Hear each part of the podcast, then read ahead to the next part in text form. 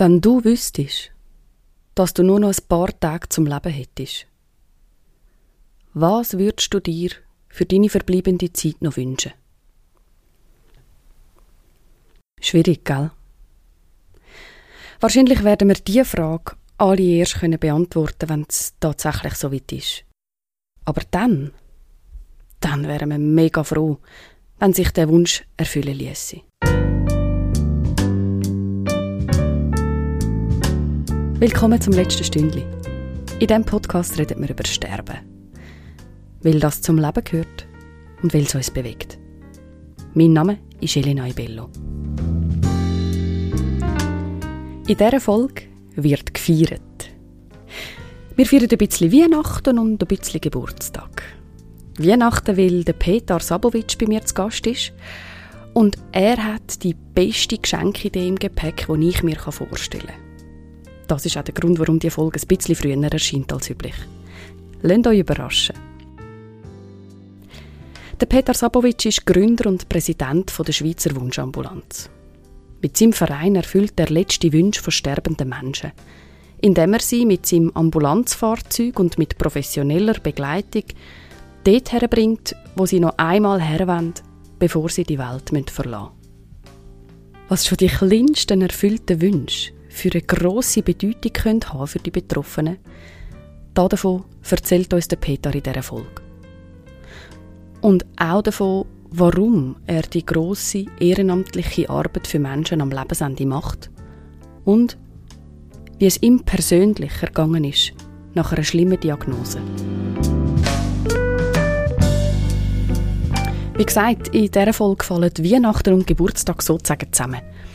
Es ist nämlich jetzt ziemlich genau ein Jahr her, wo die erste Folge von dem Podcast erschienen ist. Das letzte Stündli wird also eins. Grund genug zum Anstoßen, zum Zurückschauen und dankbar sein und auch zum vielleicht ein bisschen vom eigenen Glück zu teilen.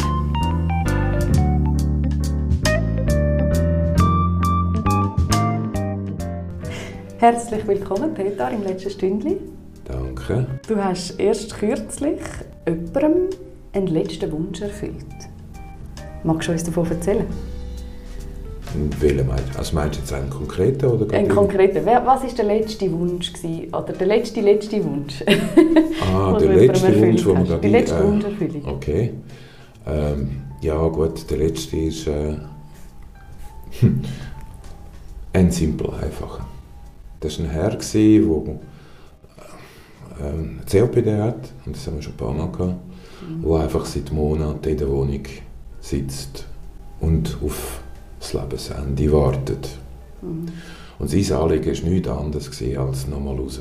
Mhm. Nichts anderes als nochmal raus. Ja. Und ja, es ist einfach schon verrückt, dass es nirgendwo sonst Stellen gibt, die einem so helfen. Sobald es darum geht, dass man jemanden abtreibt, die Stege durch Rollstuhl, ja, das wird schon schwierig. Dann sind wir halt von Schaffhausen nach äh, Bern gefahren und haben dann von dem dritten, glaube oder vierten Stock abgetragen. Und dann ist er im Garten gesessen. Ja, das Schön. hat ihm gelangt. Mhm. Also, wir haben ja mehrmals so Situationen gehabt, wo wir eigentlich nur jemanden abtragen müssen und, und ja, dass er eigentlich rauskommt aus der Wohnung. Und aus dem entstehen dann auf einmal ganze Geschichten. Also wir haben auch in, in Biel jemanden gehabt, wo wir dann mehrere Seen abgefahren sind und er hat sich dann mit Klasse voll gegessen, wo, wo er nur können. Mhm. Aber eigentlich ist sein Anliegen nur das gewesen, nochmal aus der Wohnung raus ja. können zu kommen. Und der letzte jetzt, äh, der ist jetzt, der ist nur froh gewesen, dass er hat raus. Dass er hat im Garten sein. Ja, ja. Und zwar nicht mal sein Garten, sondern einfach der Vorplatz von der Wohnung. Ja. Und das tüpft mich schon ein bisschen, ehrlich gesagt. Oder? Das. Dass wir eigentlich ja, in allen diesen Strukturen, die wir haben, Spitex, äh, Spezialding und so, ja, dass einfach etwas so Einfaches vergessen geht. Oder ja. Wenn wir von Wunschambulanz reden, meinen die meisten jeden Tag tolle ja, Bucketlist-Geschichten. Dabei sind es mehrheitlich wirklich einfache, simple Sachen. Mhm. Ja. Erzähl mal, wie geht denn das? Also ihr habt eure Wunschambulanz, das hat auch ein, also beinhaltet auch ein Ambulanzfahrzeug, damit ihr könnt die Menschen liegend transportieren könnt wenn jetzt jemand zu euch kommt und sagt, äh, ich wünsche mir, nochmal an See zu gehen. Wie läuft das ab? Also meistens sind sie ja äh, aus dem Umfeld von der Betreuung, aus der Pflege, aus der Ärzteschaft oder so. Die schnappen dann so einen Gedanken auf. Mhm. Es gibt aber auch Angehörige, oder? Es gibt auch irgendwelche Bekannte, die wissen, dass äh, der Betreffende noch ein Anliegen hat. Ja. Und dann geht das ja, zur Pflege und die Pflege läutet an und fragt, wäre das grundsätzlich möglich und so. Mhm. Wir klären mit der Pflege dann ab, äh, wie ist der Status des Patienten. Und ich muss noch etwas sagen, also wir sind wirklich für die schwierigen Fälle da. Mhm. Darum he heißen wir auch Wunschambulanz, darum der Liegentransport.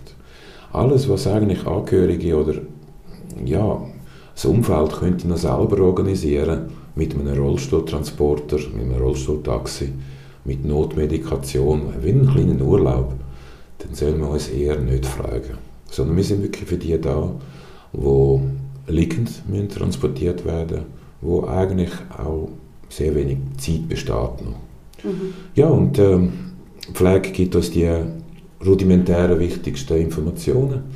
Wir klären ab mit der Ärzteschaft, ob äh, der Patient transportfähig ist. Mhm. Und was ganz wichtig ist, wir wollen achten darauf, dass wir nicht wegen dem Transport die Lebensqualität vom palliativen Menschen, sterbenden Menschen noch einschränken. Äh, das ist eigentlich der einzige Grund, warum man vielleicht manchmal sagt, wäre das, ist das vernünftig. Mhm. Weil so eine Trage ist sehr ein unbequemes Mittel. Man meint, es sei bequem, aber es ist es nicht. Und mhm. das sind dann doch mehrere Stunden, wo man dann drauf liegt. Und äh, ja, mhm. aber es gibt eigentlich keinen Grund, warum wir sollten nicht einen Transport machen, außer eben, wenn jetzt der Transport selber äh, eine Gefährdung könnte sein für unseren Fahrgast. Und ja, dann setzen wir es um, meistens mhm. sehr kurzfristig. Mhm. Wieso machst du, was du machst? Das frage ich mich auch. es ist eine naive Impulsgeste nachfolgend dem Tod von meinem Vater. Ich hatte einen betreuten Fahrdienst gehabt, mhm. oder habe vor, den auszuweiten. Ich habe Dixie gekannt, ich habe all das gekannt.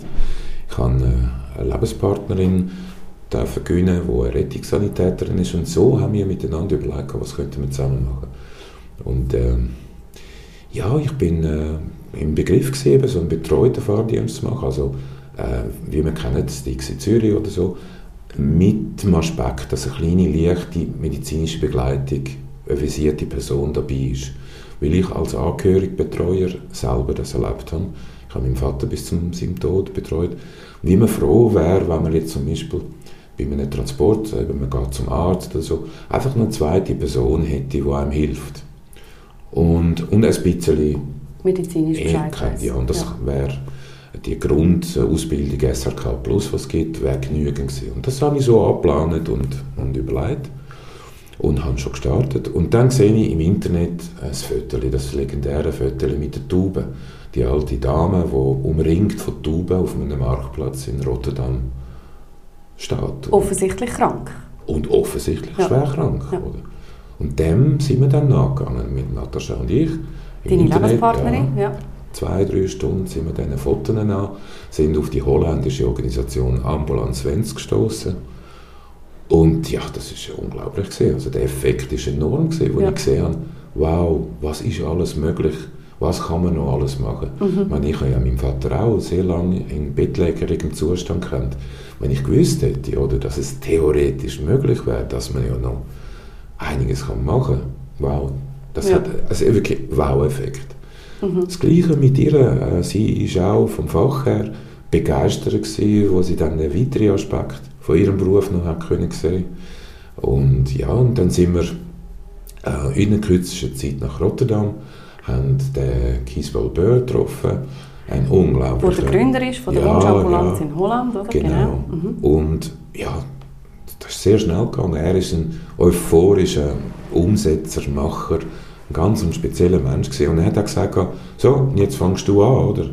Und äh, nach dem Besuch ist er zwei Monate später mit der Ambulanz gekommen, die wir heute noch haben übrigens.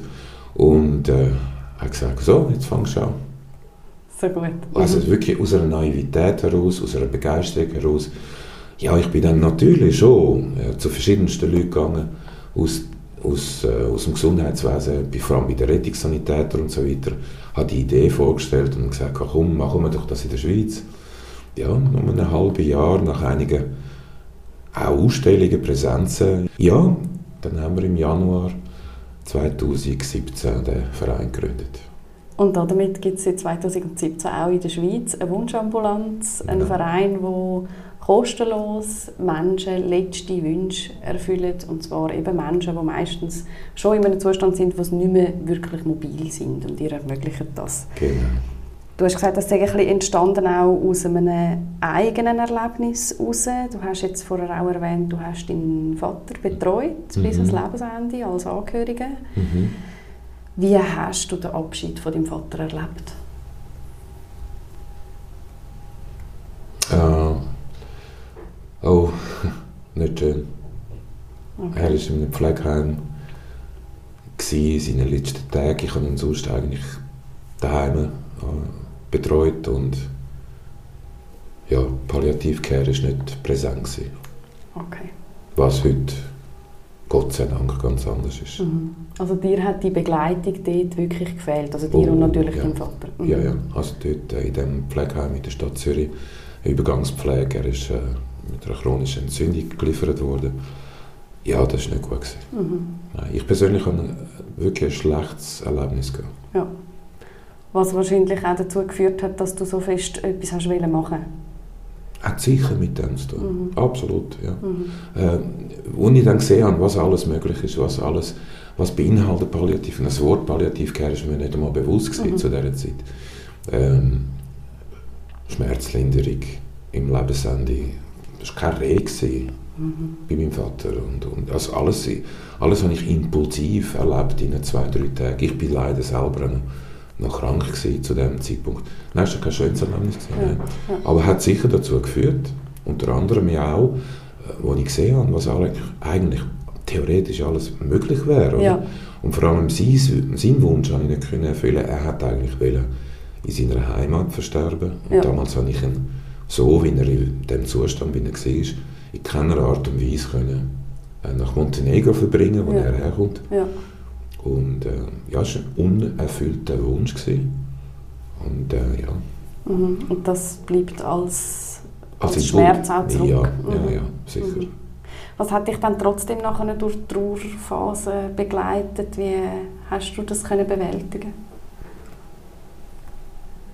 Ich glaube, und das ist schon ein paar Jahre her, ich, ich habe die Trauerphase gar nicht richtig verarbeitet, sondern vermutlich habe ich äh, durch das Engagement mit der Wunschambulanz äh, mich so in das hineingesteigert, äh, es umzusetzen, weil äh, meine, mit 56 fängt also nein, mit, wann ist das gewesen? 53 fängt man nicht grosse Experimente an, oder? Du schon? Ja, ja, ja anscheinend. ähm, ja, das ist vielleicht sehr wahrscheinlich eine, eine Trauerverarbeitung mhm. durch meine Erlebnisse, ja. Ja, eine, Art, eine Form von Trauerarbeit Ja, dich. ich denke, mhm. ja. Und, ich, und, die dauert noch an, oder? Die dauert noch an, ja. Die mhm. dauert noch an und ähm, ich, ich, ich sehe so viel mich in den Angehörigen oder neuerdings durch andere Umstände, wo man vielleicht nachher noch drauf kommen, mhm. bin ich sogar auf der Seite der Betroffenen zu mhm. sehen. Mhm. Es ist unglaublich, wie ähm, die Tätigkeit mich äh, für die Wunschambulanz ähm, ja, dem Ganzen näher gebracht hat. Mhm. Ja. Was sind denn das so für Situationen, wo du auch dann an deinen Vater denkst und mit was für Gefühl? Ja, schlechtes Gewissen. Schlechtes Gewissen? Dass ich ihm gewisse Sachen nicht habe können. Obwohl äh, du genau weißt, du hast es einfach nicht besser gewusst. Obwohl ich es weiß, ja. Mhm. Man, natürlich hat man noch ein schlechtes Gewissen. Und jetzt kommen wir auch zu, zu vielleicht zu den Angehörigen, mhm. wo, das ist ganz wichtig, man darf nicht als Angehörige aus, sagen wir mal, einem schlechten Gewissen oder so, ähm, Wünsche interpretieren für Betroffene, mhm. sterbende Menschen. Mhm. Das, das ist etwas, was ich immer muss muss. Von wo kommt jetzt das? Ist das jetzt wirklich der Wunsch von dem Betroffenen? Und darum heisst es eigentlich eher Anliegen, Herzensanliegen. Mhm. Und dort spielen natürlich Angehörige manchmal auch eine Rolle. Dass sie zum Beispiel aus, aus einem vielleicht schlechten Gewissen heraus noch etwas Schönes ermöglichen aber es ist nicht unbedingt zwingend vielleicht der Wunsch vom Betreffenden und da muss man aufpassen und mhm. schauen, genau zuhören.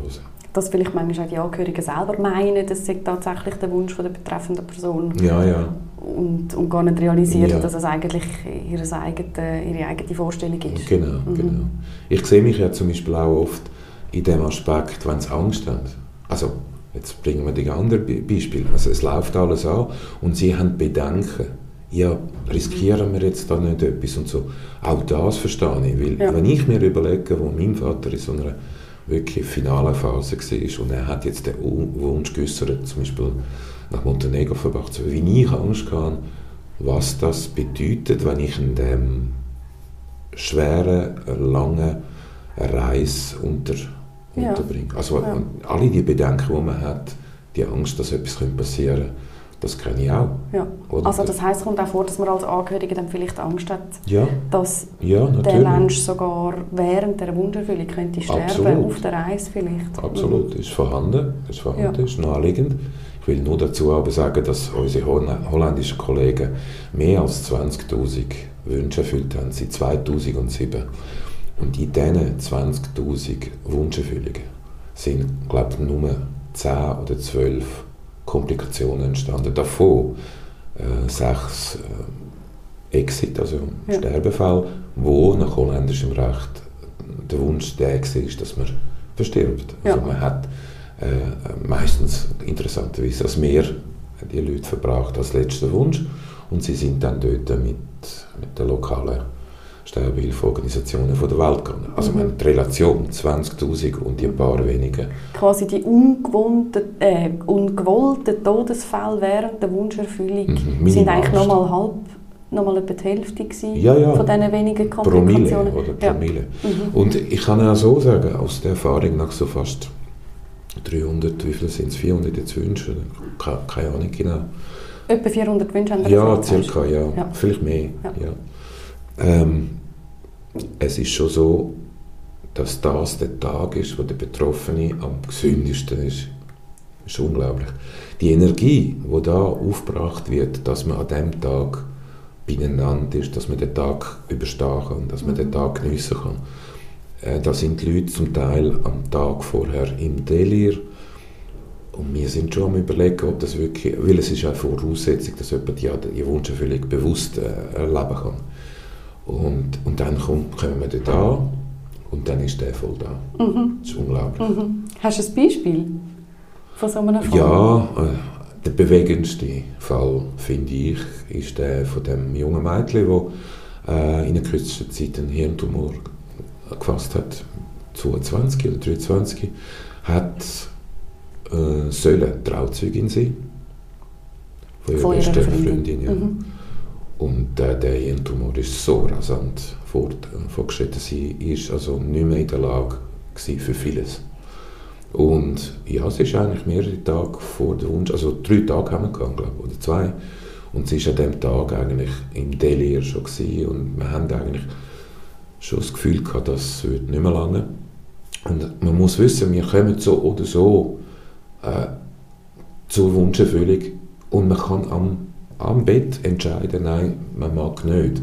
Also das ist auch noch etwas ganz Wichtiges, dass die Leute sollen wissen äh, Sie haben keine Verpflichtung, niemand hat eine Verpflichtung, sondern kann auch absagen. Wir sind dann also ins USZ, oder? Und mhm. Also sie ist schon im Spital? Ja, ja, sie ist im Spital. Mhm. Das sind äh, Kollegen vom USZ Palliativ, die haben uns gefragt, was können wir helfen. Und äh, ja, wir sind dort hin und es ist wirklich wieder da gewesen und hat ihre ganze Energie aufgebracht äh, dürfen dabei sein an dieser Hochzeit. Und sie hat dann als nicht Trauzeugin können, äh, aktiv sein, sondern sie hat dann Trauring überreicht. Ja, in der Trage.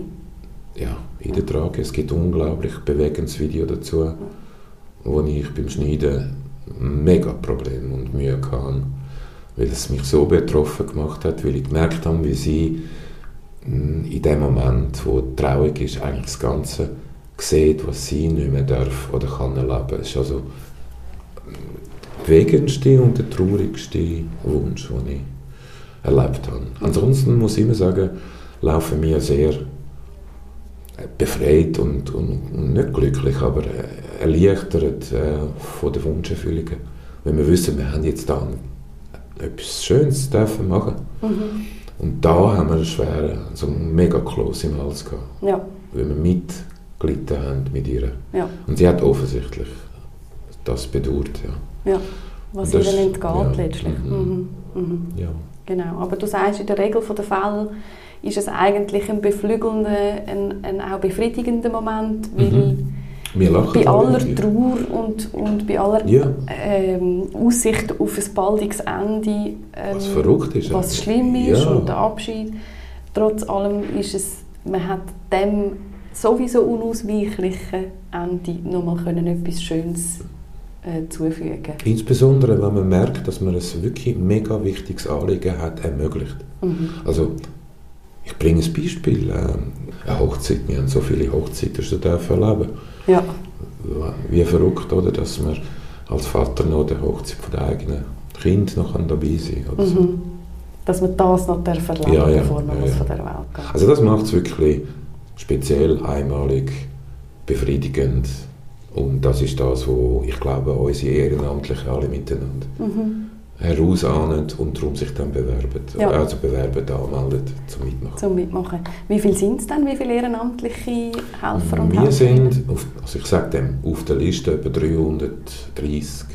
Aber ehrlich gesagt müsste es bedeutend mehr sein. Und zwar warum? Äh, die meisten sind natürlich logischerweise äh, berufstätig und so. Und unsere Anfragen sind so kurzfristig, in 48 Stunden meistens. Ja. Und dann muss man eigentlich in zwei oder drei Tagen können entscheiden und, und ja, von 300 sind es, sagen wir mal, 15, 20 Prozent überhaupt ansprechbar, so mhm. kurzfristig. Mhm.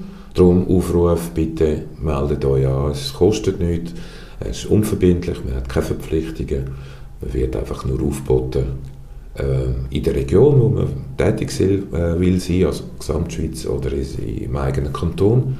Und dann kommt man das SMS über und man muss nur reagieren, wenn man überhaupt Zeit hat. Ja, und wenn man keine Zeit hat, dann ist es einfach so. Ja, mhm. und ob man jetzt einen Wunsch pro Jahr erfüllt oder jeden Monat, dann, das ist wirklich einem selber überlassen. Ja. Und was muss man mitbringen, wenn man will, äh, freiwillig mitschaffen Ja, Erfahrung darauf. Mhm.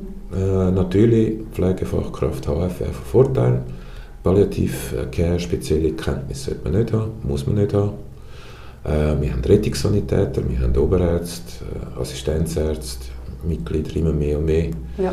Und Transportsanitäter, Samariter. Wichtig ist zu sagen, dass eine der Vorgaben von der Wunscherfüllung die ist, dass wir keine Reanimation machen. Mhm. Also wir sind alle befreit von der Rehabpflicht, das muss vorher gegeben sein. Naheliegender Grund ist klar. Wir mhm. reanimieren nicht. Mhm. Wenn es so weit ist, ist es so weit. Mhm. Mhm. Und auf das muss man sich können einlassen ja. Mhm. Mhm. Wie wird dann die Wunschambulanz finanziell getragen? Naiv, wie ich war, bin, habe ich mir da keine Gedanken groß gemacht. Mein Vater hat mir ein kleines Erbe hinterlassen. Und ich habe dann gefunden, so, bevor wir jetzt da groß überlegen, wie ein Fundraising aussehen und ja, ich tue doch das mal vorschiessen. Und das hat gelangt fürs erste, die ersten eineinhalb Jahre, zwei. Mhm. Und äh, in der Zwischenzeit, natürlich haben wir uns äh, Gedanken gemacht, wie das soll geleitet werden und die Idee ist im Prinzip, dass es wirklich von der Zivilgesellschaft, von der breiten Zivilgesellschaft geleitet wird, Mittelspenden. Und wir haben uns aber am Anfang wirklich für die Umsetzung, wie geht es mit Ehrenamtlichen so konzentriert und weniger eigentlich, wie finanzieren wir es. Und mhm. jetzt ist das, wo das Geld weg ist und insbesondere nach dem ganzen Corona-Desaster von 2020, wo wir nicht haben dürfen Wunsch erfüllen, das ganze Jahr, ist das eine existenzielle Frage geworden. Ja. Ähm, aus der Erfahrung heraus kann man so sagen, und das sind in anderen Ländern auch so, 80% von unserem gesamten Umwelt, äh, Budget äh, Spenderahmen kommt aus dem Umfeld. Von, von denen, die ja, die Wünsche ja, erfüllt Weil die sehen unmittelbar, was das für einen Wert hat und, und das sind eigentlich die, die uns unterstützen. Und etwa 20 Prozent ist, äh, ist die breite Gesellschaft, die überhaupt von uns weiß. Also wir sind ja nicht unbedingt sehr präsent, weder in den Medien noch in den Social Media. Wir haben ein paar tausend Leute, die uns ein bisschen begleiten und schauen. Und die sind auch wirklich sehr eifrig am Mitspenden. Und das sind bewegende Sachen, wenn ich sehe, wie die Handschrift mindestens von einer 80-Jährigen ist um 20, 30 Franken mit Mietzahlenschicht und das ist bewegend. Mhm.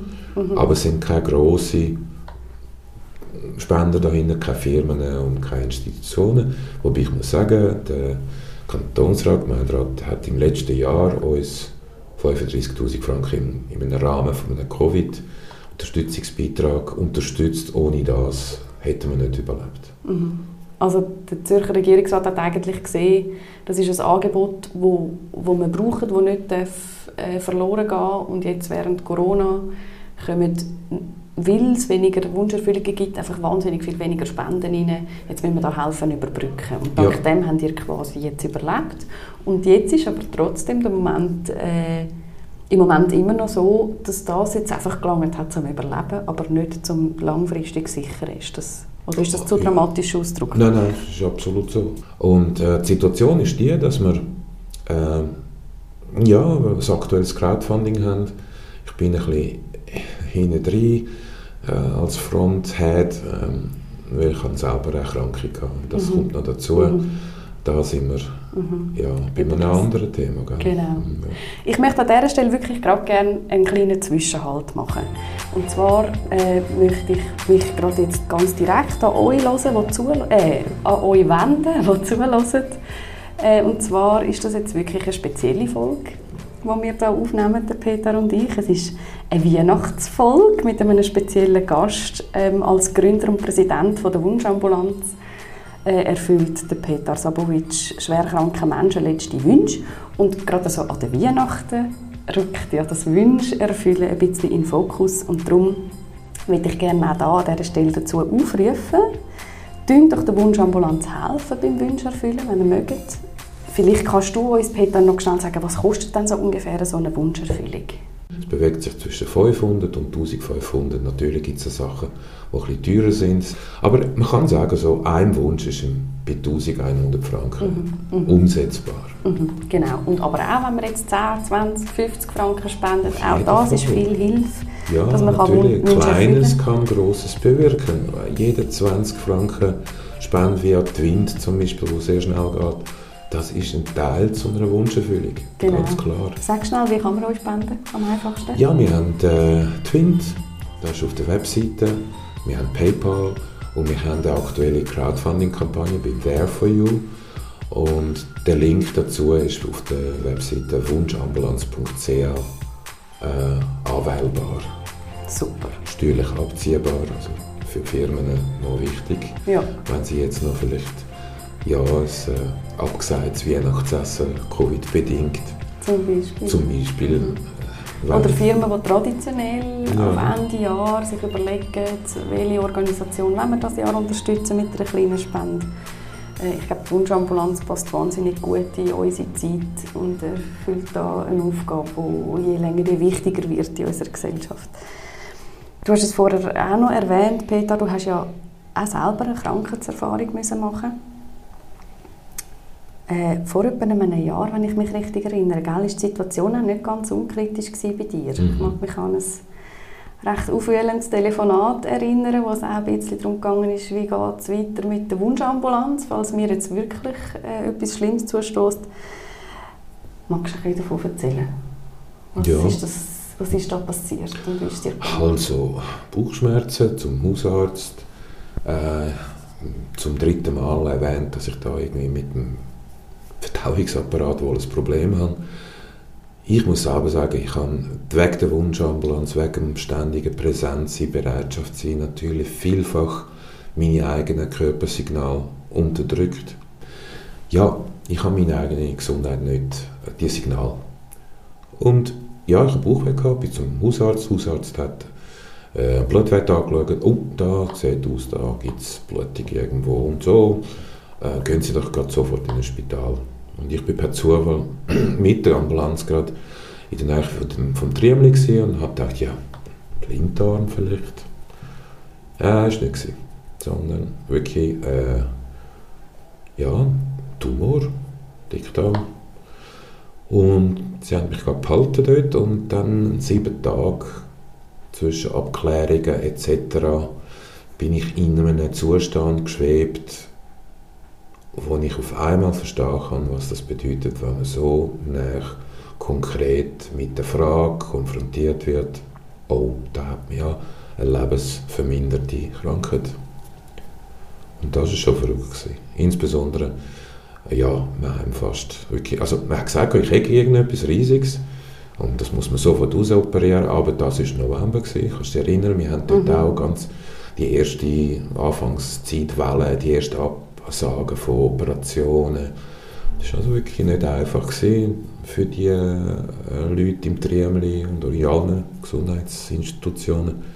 Aber als Patient ist man auch nicht gerade, ja, mhm. ja, es war schwierig Ja. Man hat keine Informationen, gehabt, nichts, oder? Und ich bin sieben Tage bis zur Operation einfach in einem Zustand geschwebt.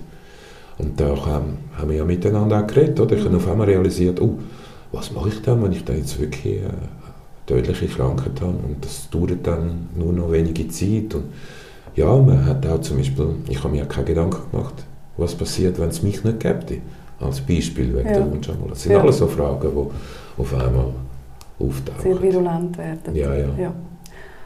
Und in diesen sieben Tagen ist einfach, du, hast von einem Zustand geredet, wo du drin geschwebt hast, das ist eigentlich weniger physisch gemeint als psychisch im mhm. Sinne von, du hast nicht gewusst, wie es weitergeht, du hast weder gewusst, wie es therapeutisch weitergeht, noch wie es überhaupt irgendwie weitergeht. Und dann ist noch deine Sorge dazu gekommen, äh, eben, was ist mit meiner Wunschambulanz ja, genau. und wer, wer kümmert sich darum, wenn ich, auch wenn es nur vielleicht vorübergehend ist, das nicht kann machen kann. Genau, das grosse Gedanken, also wirklich gross umfassende Überlegungen, die ich mir jetzt vorher machen Aber natürlich, ich sage ja nochmal, es ist schon verrückt, es kann einem wie ein Hammer treffen und auf einmal ist man dann, auch wenn man immer wieder mit dem Thema konfrontiert ist, macht man sich einfach doch gewisse Sachen nicht mhm. Gedanken. Ich Bis zu einem gewissen Grad lässt man es an und ja, ja, dann... ich bringe noch einen ganz wichtigen an. Also, der Gründer von der Ambulance Vents in Holland, er ist ein, wirklich ein Macher und, und, und äh, einmalige Person.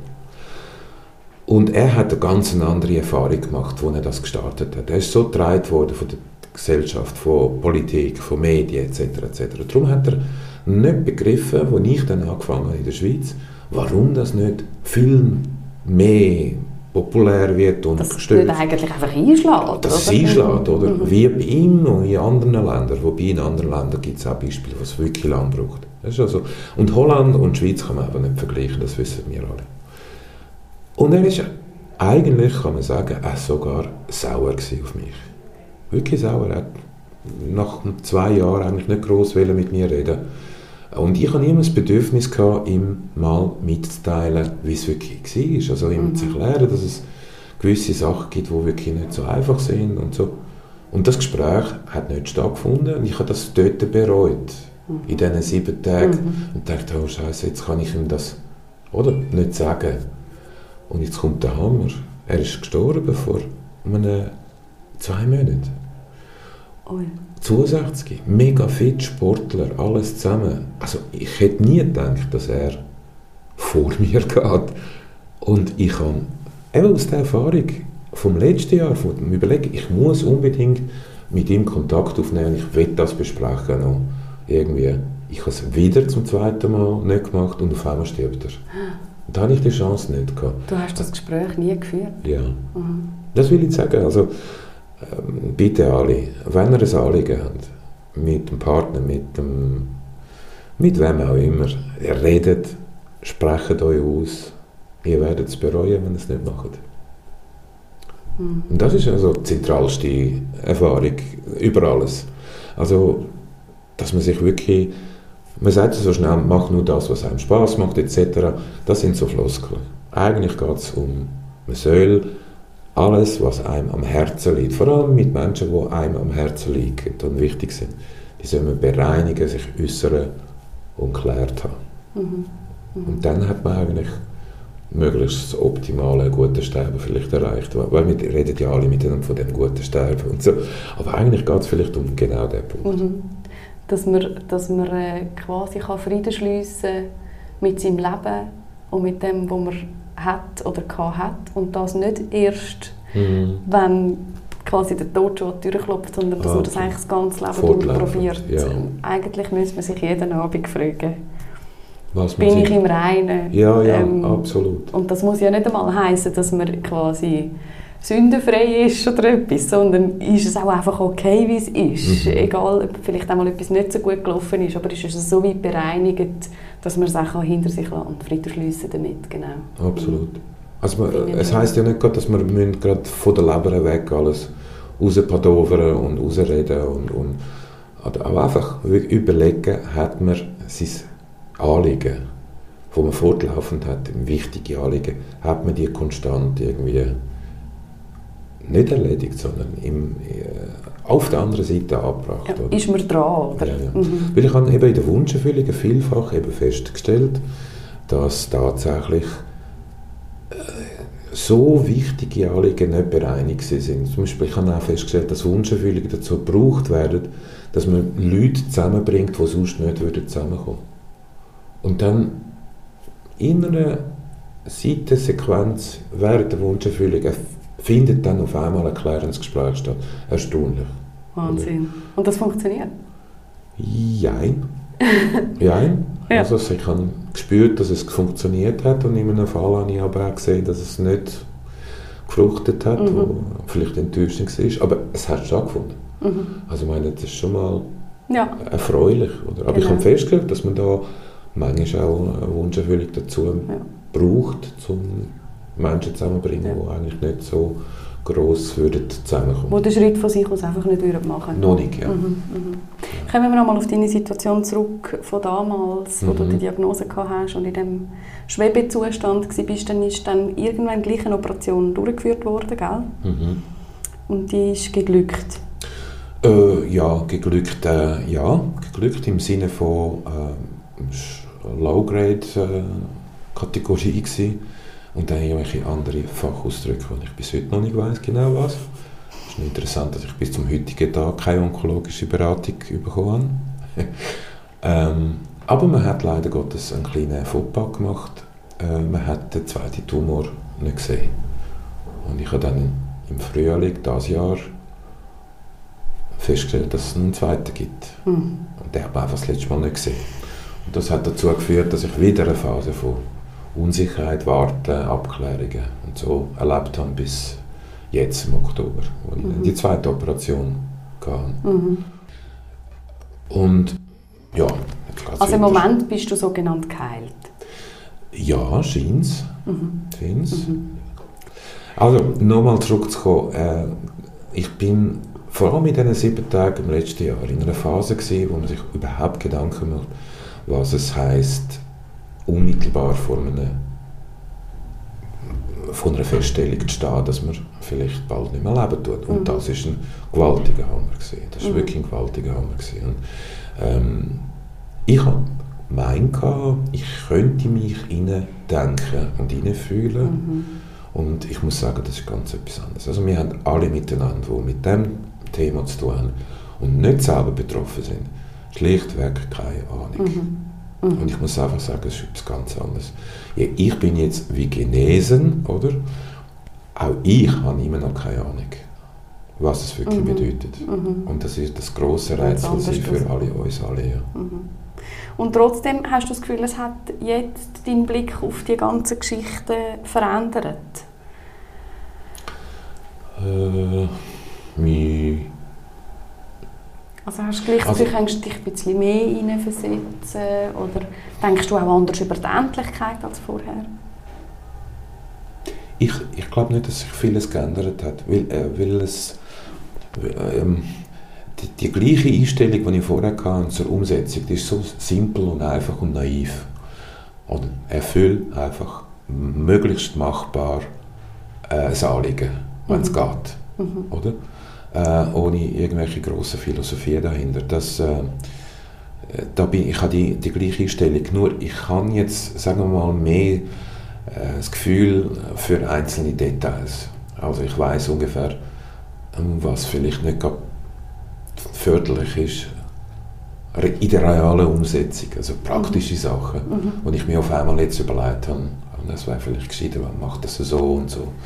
Weil du jetzt quasi die Perspektive ja, weil ich, äh, selber weil ich selber mal operiert worden bin. Mhm. Also meine, mit einer offenen Bauchoperation ist nicht gerade nichts, oder? Und da ist mir einfach mal auch krank, richtig Mhm. gehen krank und, Mhm. und, und man liegt und was bedeutet lang rumliegen und alles. Also es ist nichts, nicht zu vergleichen mit einer palliativen Phase natürlich. Aber ich will einfach nur sagen, ich habe, ja, ich habe die andere Seite erlebt, ich bin im Bett gelegen. Mhm. Geistig und physisch Mhm. in einer ganz anderen Ebene. Und äh, das hat in Details mir viele Inputs gegeben. Ja. Hat mir auch natürlich auch viel äh, gezeigt, äh, was unsere Ehrenamtlichen auch leisten. Und Chapeau, Chapeau für die äh, Arbeit, die sie jeden Tag legen. Geschweige denn die Leute aus der Pal- Palliativcare, Mhm. die in meinen Augen die höchste, höchste Anerkennung haben in dem Medizinalbereich. Mhm. Wirklich, für mich sind es noble Menschen. Für was bist du dankbar, wenn du auf all das zurückschaust? Dankbar bin ich, dass ich auch dürfen, gewissen Leuten wirklich etwas äh, ermöglichen, wo niemand geglaubt hat, dass es möglich ist. Also wirklich dankbar, Mhm. dass ich es auch dürfen machen, ja. Was war denn dein bisher schönste Erlebnis mit der Wunschambulanz? Eins? irgendwie- ja, es ist immer schwierig. Äh, man, äh, man fragt mich ja das oft, oder was ist das Ja. schönste Erlebnis gewesen? Jeder Wunsch hat äh, verdient den gleichen Respekt, oder? Und wenn ich würde anfangen ab, äh, zu werten, was ist jetzt schön, und das habe ich übrigens mit äh, meiner Lebenspartnerin auch diskutiert. Wir, wir haben ganz bewusst nicht wollen anfangen, so wie werten, was ist, das ist jetzt aber schön gewesen und das ist jetzt eigentlich nicht so schön gewesen oder so.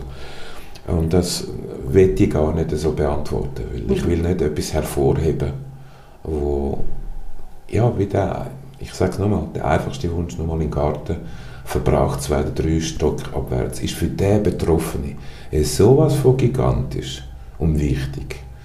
Und wer sind wir, dass, dass man das wertet? Mhm. Also wir können das gar nicht, oder? Mhm. Darum will ich eigentlich nicht unbedingt sagen, wer der Schönste ist. Ich habe eigentlich auch mehr darauf angespielt. Ich weiß genau, was du willst sagen und ich finde das auch super. Ich habe einfach mehr darauf angespielt. Weißt, ein Erlebnis müsste ja nicht einmal unbedingt jetzt gerade eine konkrete Wunscherfüllung sein, sondern vielleicht eine Begegnung mit jemandem oder etwas, wo mal jemand gesagt hat zu dir bei einer Wunscherfüllung, wo einfach für dich als Peter Aha, so äh, meinst etwas besonders Schönes war. Ich meine, das Schönste, ja klar, das ist wahrscheinlich allgemein ein eine blöde Formulierung, weil Das kann man vielleicht Mhm. so formulieren. Es sind Momente, wo du in den Gesichtern von den Betroffenen, von den Angehörigen, von den Beteiligten äh, kurz siehst, wie sie über ihre eigene Vergänglichkeit äh, nachdenken. Und es spiegelt sich dann in den Augen irgendetwas ab. Und das ist bewegend manchmal, dass du merkst, aha, jetzt hat man jemanden getüpft, Mhm. der eigentlich normalerweise nicht über das Thema redet oder so, ist jetzt ein Teil davon. Also man merkt, wie viel Gedanken stattfinden manchmal, Mhm. oder? Und bewegend sind dann die Erkenntnis, dass es wirklich der letzte Wunsch ist. Das ist ja vielleicht eher das Negative in dem Ganzen, wenn wir heimfahren, dass wir manchmal dann sehr ruhig sind und, und vor allem der Fahrgast auch sehr ruhig wird auf einmal, weil er erkennt ja, oh, jetzt ist wirklich, das ist ja mein letzter Wunsch gewesen. Also, äh, Mhm. ja, Mhm. Und auf was freue ich Ab- mich jetzt noch? ja, genau, Mhm. was kommt jetzt, oder? Mhm. Aber es sind ja dann, das ist ja etwas, was wir alle miteinander wirklich nicht uns können vorstellen können, was passiert dann später Ja. in den Gedanken, Mhm. was das heisst, zu warten dann auf Mhm. Tag X. Genau. Wo übrigens, sehr interessant, meistens in einem 24, 48 Stunden stattfindet. Also, unsere Fahrgäste versterben sehr schnell nachfolgend. Aus verschiedensten Wunscherfüllung. Gründen habe ich das Gefühl, dass sie eben, man hat es erledigt oder man hat den Wunsch erfüllt bekommen oder man hat das Anliegen gemacht äh, und dann kann man gehen. Mhm. Mhm. Es kann durchaus sein, dass das dann so eine Art ein Impuls ist. Ja. Wenn du selber jetzt einen letzten Wunsch äh, würdest äußern, was wäre Kann ich dir nicht beantworten, das ist etwas von Weil du nicht in dieser se- Situation In diesen bist. sieben Tagen habe ich mich sieben Tage lang gefragt, was wäre eigentlich dein letzter Wunsch? Und du hast es auch dann nicht können sagen? Nein, nein, ist wirklich interessant. Wunschlos zufrieden? Äh, das wäre schön. Nein, ich würde sagen, dass vermutlich ist es, und darum macht es so schwierig, aber es ist auch interessant, das ist auch ein wichtiger Erfahrungswert für mich gewesen, herauszufinden können, was sind wirklich wahre, richtige Herzensanliegen. Oder? Mhm. Und das spüre ich vorher schon raus, sind es Herzensanliegen oder kommt es aus dem Umfeld, wird es ein bisschen erzwungen. Mhm. Und ich glaube, ähm, erst in dem Moment, wo man dann ja dann dem Lebensende nahe ist, kann man überhaupt definieren, wenn man wirklich äh, dort ist, kann man dann wirklich äh, definieren, was einem wichtig ist. Destilliert sich das irgendwie? Absolut, ich mhm. glaube ja. Aber mhm. wie gesagt, bei mir ist es, auch wenn ich sieben Tage, in, aber ich bin eben in einer unsicheren Situation gewesen, nicht in einer klaren. Mhm. Wäre es klar gewesen, könnte es schon sein, dass ich dann gewusst hätte. Ja. Aber ich habe mich wirklich auch gefragt. Äh. Mein Umfeld hat mich auch gefragt. Logisch, ja, ja, das ist ja naheliegend. So. Ja, genau. Aber es ist keine Antwort, hast keine parat gehabt. Mm -mm. Mhm. Okay. Ja, wie gesagt, jetzt kommen wir noch mal ein bisschen zu den erfreulicheren Sachen. Mhm. Ähm, es ist eine spezielle Folge, ich sage es nochmal. Es ist eben nicht nur eine Weihnachtsfolge, ich weiß gar nicht, ob du das weißt, es ist auch eine Jubiläumsfolge. Oh. Vor einem Jahr ist nämlich das erste letzte Stündchen äh, erschienen. Okay. Und ich habe gedacht, vielleicht könnten wir sogar noch auf das anstoßen miteinander. Ja, natürlich, klar. Was ist das? Ein Prosecco? Ich habe sogar Prosecco mitgebracht, aber ich bin jetzt gerade gar nicht sicher, ob das für dich äh, überhaupt ähm, ich darf so schlau ist. Ich darf gar nicht Alkohol nehmen, aber ich darf anstoßen und annippen. Also komm, dann machen wir doch das. Magst du auftun? Ja, ja, klar. In dieser Zeit? Also ich hatte übrigens auch noch einen Hirnschlag nach der Operation und es ist immer wieder erfreulich, wenn ich darf mit meinen Händen ähm, irgendwelche Übungen machen. Ah, dann ist das gerade eine gute Übung. ja, aber Peter, das ist ja wirklich schon fast nicht zum Glauben. Also du ja, hast einen Tumor im Dickdarm gehabt. Ja. Ziemlich ein paar Tage nachher hat Natascha auch eine Tumorerkrankung in der Milz. Ja, Ihr seid fast gleichzeitig unter dem Messer. Gewesen. Ja. Im Frühling darauf hast du gemerkt, ich habe ja doch noch mal einen Tumor und zwischen ihnen ist der Hirnschlag. Nein, äh, nach, Folge nach der, der ersten, nach, nein, nein, nach der ersten Operation, zehn Tage nach, im Spital noch, trifft mich noch der Hirnschlag. Also, das ist unfassbar. Ja, und, und die schnelle Reaktion, Gott sei Dank, eine schnelle Lösung hat dazu gebracht, dass ich keine Schäden habe. Also, dass ich jetzt da die Prosecco-Flasche. jetzt. Ich bin Achtung, mega froh, Achtung, dass du überhaupt da sitzt. Jetzt! Hoppa! Jetzt haben wir natürlich nur so einen Moment. Ja. Danke. Soll ich das hier schnell leeren für dich? Ja, nein, das geht schon, weißt du, dann tun wir das gerade verflüssigen. Ah, das ist gut. Genau. Ein gespritzter Prosecco. Elena, ich gratuliere dir in dem Fall ganz Danke herzlich. Danke vielmals, Peter. Für das tolle Podcast, den ich sehr gerne immer verfolge. Und toi toi toi, mach weiter so bitte. Ebenfalls mit dem riesigen Wahnsinnsprojekt. Danke, danke, danke. vielmals. Prosit. So, und während wir jetzt hier auch noch ein feiern, möchte ich noch mal aufs Schenken aufmerksam machen. Man schenkt gerne zum Geburtstag, man schenkt auch gerne zu den Weihnachten und wir erleben uns jetzt darum gerade nochmal, euch darauf aufmerksam zu machen, dass, wenn ihr möchtet, ihr die Wunschambulanz sehr gerne könnt unterstützen könnt, damit Menschen am Lebensende letzte Wünsche ähm, können erfüllt bekommen. Ich finde ja eigentlich, es gibt nichts Schöneres als einen Wunsch zu erfüllen. Und ich glaube, am Lebensende ist es einfach nochmal wahnsinnig viel schöner. Du hast uns auch einen O-Ton mitgebracht von einer Tochter, wo ihrem Vater, also für ihren Vater auch ja hat, um einen Wunsch zu erfüllen. Und zwar hat er nochmal ins Bärenland auf einen Ausflug machen, gell? Mhm. Äh, und sie hat das scheint recht Mut gekostet, um den Wunsch umzusetzen. Hat sie dir gesagt, warum? Ja, also er ist wirklich in einem sehr schlechten Zustand im Lighthouse. Äh, äh, er hat den Wunsch geäußert, aber man hat sich wirklich Gedanken gemacht, ob er den nächsten Tag jeweils noch überlebt. Und sie war mutig, ja, weil die Angehörigen, die meisten haben äh, große Familien haben auch Angst gehabt, dass da etwas passiert und immerhin gehen wir da in die Berge nur auf 2000 Meter etc., lange Fahrt. Und sie hat sich durchgesetzt. Sie hat gesagt, mal, das ist doch der Wunsch von meinem Vater, der hat das gewünscht und sie hat das durchgezogen. Und ich finde sie unglaublich mutig, wie, wie selten. Weil der, Widerstand ist relativ groß gewesen. Nachher ist natürlich alles ganz anders gewesen. Man ist, also wirklich alle sind sehr stolz auf, gewesen, äh, auf sie gewesen, die Familie, alle miteinander. Haben sich gefreut, ist, ja. ja. Und sie ist für mich eine tapfere, wirklich eine tapfere, tapfere junge Frau gewesen, die mhm. das ihrem Vater ermöglicht hat. Und er ist wirklich sehr, sehr glücklich gewesen, ja. dass er das gesehen hat. Und sie hat dir nachher auch gesagt, was das für sie bedeutet hat. Mhm. Äh, du sie doch gerne schnell ansagen. Wie heißt sie, wie alt ist sie? Und wir spielen nachher den Ton ein, wo sie uns erzählt, wie das war für sie. Das ist die tolle Suleika. Und ich kann nicht sagen, wie alt sie ist, weil ich es nicht weiß. Gut. Äh, aber Suleika hat ihrem Papi den Wunsch erfüllt und für mich ist sie die mutigste Angehörige, die ich kenne mit all diesen Erinnerungen, die du mitnimmst, es war nicht nur ein Papi seine Wunscherfüllung. Gewesen. Natürlich in erster Linie, das hat er sich gewünscht, aber es gibt dir als Angehörig selber viel, viel Kraft mit. Einfach sein Lachen, seine Freude, sein Strahlen in den Augen, ja, das nimmst du mit in die Nacht.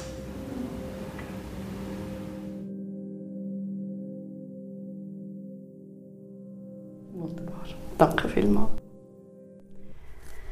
Wenn ihr spenden wollt, der Peter hat es vorhin gesagt, es läuft im Moment eine Crowdfunding-Kampagne der Wunschambulanz. Die läuft noch bis Ende Jahr. Dort könnt ihr spenden. Äh, ich tue euch den Link dazu in die Show Notes zu diesem Podcast. Da könnt ihr einfach draufklicken und sonst geht doch auf www.wunschambulanz.ch. Dort findet ihr unter Spenden auch noch andere Möglichkeiten wie Bankverbindung, Twint oder PayPal. Und das möchte ich auch noch schon sagen, einfach im Sinne der Transparenz. ähm, die Kooperation da zwischen dem Peter und mir, besser gesagt zwischen der Wunschambulanz und dem letzten Stündli, das ist äh, einfach eine rein freundschaftliche Zusammenarbeit. Also das heißt, wenn ihr spendet, kommt natürlich die gesamte Spende vollumfänglich direkt zu der Wunschambulanz. Ich finde es wunderschön, was du den Leuten am Lebensende und auch ihren Angehörigen eben ermöglichst. Danke viel, viel mal. Ich danke dir. Das war das letzte Stündchen. Aber noch nicht für immer. Wir hören uns nächstes Jahr wieder. Dann reden wir wieder über das Sterben. Weil Totschweigen nur selten hilft. Weil es spannend ist und weil es viel darüber zu sagen gibt. Bis dann wünsche ich allen, die Weihnachten feiern, schöne Weihnachten und überhaupt euch allen eine gute Zeit. Hebt euch Sorge, kommt gut ins neue Jahr und feiert das Leben. Mein Name ist Elina Ibello.